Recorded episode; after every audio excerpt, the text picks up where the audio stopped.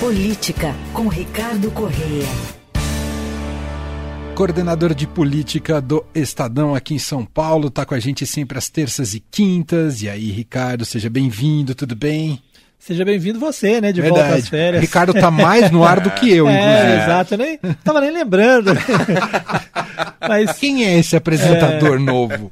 Mas um prazer mais uma vez participar com você, Manuel, Leandro e todos que nos Valeu. acompanham. O Leandro te tratou bem neste Sim, período, Ricardo? foi tranquilo. Não Fizemos, ficou fazendo inclusive... bullying com o Fluminense. Eu até Não. torci pro Fluminense. É, analisamos até mais tempo. o Fluminense do que a política nesse período, né? Falamos bastante sobre é. o Fluminense que tá aí na semifinal da Libertadores. E deu certo. Deu é. certo, até aqui tá tudo bem. Eu falei pro Leandro que o dinizismo tá resgatando nossa paixão é. pela seleção brasileira, hoje tem, né? Inclusive hoje tem, né? É. Não, não é o, o dinizismo verdadeiro do Fluminense, os caras vão tentar fazer o possível para copiar, né? Neymar e companhia vão tentar fazer igual. Ganso e companhia, né? É, eu acho que isso só vai dar certo quando o Diniz estiver liberado para poder convocar Germancano para é, ser o nosso Cano e Arias, o e, Arias, e o argentino, exatamente. Aí, aí é, Tá bom esse assunto, né? tá melhor. Bom, a gente, o primeiro assunto de hoje que a gente vai pedir para o Ricardo comentar aqui é essa operação da, da PF no Rio de Janeiro em relação à intervenção federal no Rio de Janeiro em 2018, que de alguma maneira atinge Walter Braga Neto, que foi o ex-candidato a vice-presidente da chapa de Jair Bolsonaro. Em que medida atinge o Braga Neto, hein, Ricardo? Pois é, atinge porque ele, embora não tenha sido alvo dos mandados de busca e apreensão de hoje, foram 16 mandados, né, no Rio, no Distrito Federal, em Minas Gerais, aqui em São Paulo, mas ele é um dos investigados e teve o sigilo telefônico quebrado, né? Uhum. E é aquela história, quebrou o sigilo telefônico para este caso, mas pode surgir coisas de vários outros casos. Vimos aí o, o exemplo de Mauro Cid, né? É, para as pessoas entenderem como é que começou essa história, a operação chama Perfídia. É, ela se deu a partir de uma cooperação internacional. É, as autoridades americanas estavam investigando o assassinato do é, então presidente é, do Haiti, né, o, o Jovenel Moises. E aí, dentro dessa investigação, que incluía essa empresa chamada CTU Security, né, que era a empresa que tinha fornecido a, a, a estrutura militar para esse golpe que gerou o assassinato lá no, no Haiti, essa empresa estaria envolvida uh, no caso aqui brasileiro. É, então, a partir dessas investigações lá, eles relataram às autoridades brasileiras e que, olha, parece que tem alguma coisa aí relacionada à intervenção federal no Rio de Janeiro. E aí foi a Polícia Federal, né, o Tribunal de Contas da União brasileiro, o Tribunal de Contas da União apontou que haveria ali indícios é, de conluio e superfaturamento na compra de é, coletes balísticos. É, superfaturamento seria aí da ordem de 4,6 milhões de reais num, num contrato maior de 9,4 milhões de dólares, é, a compra de 9.360 coletes. E, e é, é, isso que está sendo investigado. E é bom lembrar que o Braga Neto era o interventor, né, lá em 2018, é.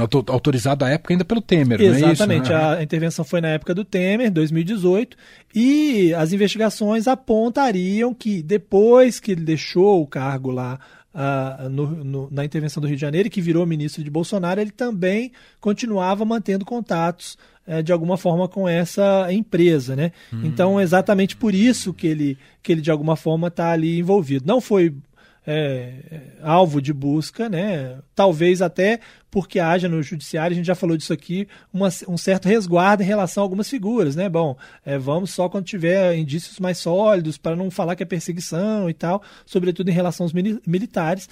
Mas o fato é que esse grupo aí, é, que envolve, que envolveria também cartel por parte de duas empresas brasileiras, agora está sendo investigado aí por uma série de crimes: patrocínio de contratação indevida, a dispensa ilegal de licitação, corrupção ativa, organização criminosa. Isso é o que vai ser investigado.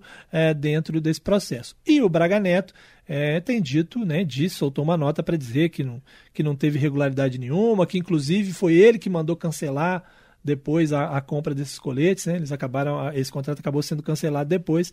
Esse é o argumento uh, do Braga Neto para tentar se safar deste episódio, né? E querendo ou não, é mais um episódio que chamusca a imagem das Forças Armadas, né? É, exatamente. Em sequência, vários Sim. em sequência, né? É, justo agora que Mauro Cid, é, o ex-ajudante de ordem, está prometendo delatar, né? Inclusive delatar outros militares, né?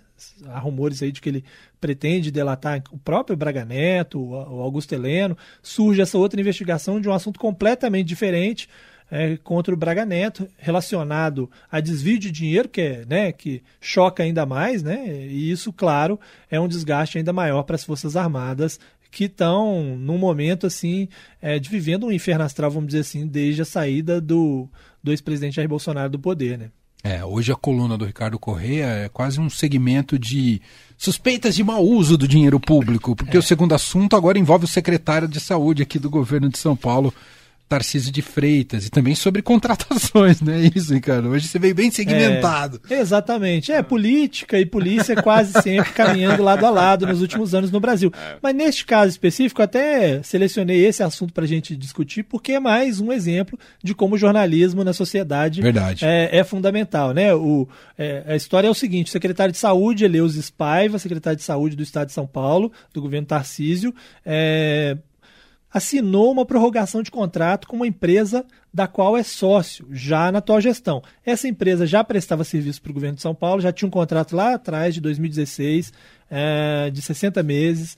Depois ele foi prorrogado por mais 12 meses na última gestão, na gestão de Rodrigo Garcia, e agora na gestão Tarcísio novamente foi é, prorrogado. Não é um contrato grande, é um contrato pequeno para o tamanho da empresa e para o tamanho dele, né? Uhum. É um contrato que por ano geraria ali talvez 60 mil reais, algo em torno disso, mas o fato é que foi assinado pela Secretaria de Saúde, que é ah, né, que é que tem como secretário o dono da empresa, um dos donos da empresa, né? E o mais curioso da história é que, é, apesar de dizerem que né, foi, foi ali uma, uma falha, um, um equívoco, assim que o Estadão questionou e procurou outro lado uh, do governo de São Paulo. O contrato foi, foi rescindido, já foi publicada a rescisão e já nos enviaram, inclusive, a cópia do comprovante de devolução da parte do dinheiro que eles já receberam. Uh, ou seja, né, é, é, o jornalismo realmente atuando diretamente para fiscalizar né, os homens públicos brasileiros, que é o que tem que, que se dar.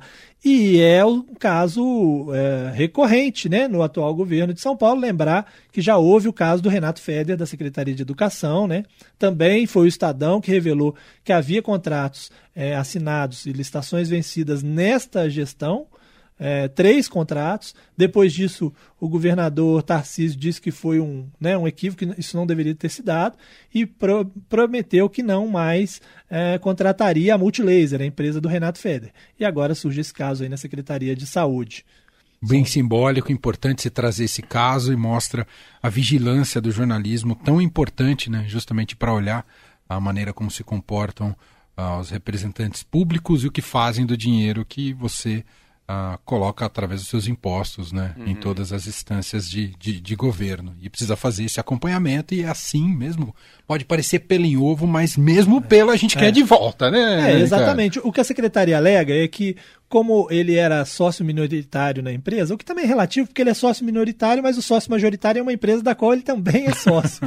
mas, ah, porque ele era sócio minoritário, o contrato era pequeno, acabou passando pelo filtro da secretaria e não deveria ter passado. Mas passou pelo filtro da secretaria, mas não pelo do Estadão. Nós é estamos isso. de olho em tudo e vamos estar sempre de olho, independentemente de qual é o governo, qual é o, qual é o político que está na jogada, né? Perfeito. Mais detalhes em estadão.com.br. Sensacional. Esse é Ricardo Corrêa. Mais alguma coisa ou fechamos por hoje, Ricardo? Não, eu acho que é isso, né? Fechamos por hoje. Vamos ver o dinizismo hoje à noite. Quanto se, vai ser o jogo? Certo. Ah, bom, é fora de casa, é um jogo mais ah. difícil, né? Vamos botar aí um 3x0, tá bom, né? é, tá 3x0 é. num jogo difícil. É, viu? exato. E o dinizismo a gente sabe que ele tá no patamar assim. Quando que ele né? volta pro Flu? Porque ele já atua hoje, o Flu é, já joga nos não, próximos dias, não? Não, ele, é, é, o Fluminense joga no fim de semana, fim de né? Semana, e aí ele hoje encerrou, já volta, volta para casa, casa. para treinar os jogadores já. Fim de semana tem clássico contra o Vasco e ah, depois tem a depois na outra semana já é Libertadores. na outra, né, tem mais uma a ah. semifinal da Libertadores. Boa, sensacional. Ricardo volta com a gente na quinta-feira aqui no Fim de Tarde Adorado. Obrigado e até lá, Ricardo. Um abraço, Valeu. obrigado.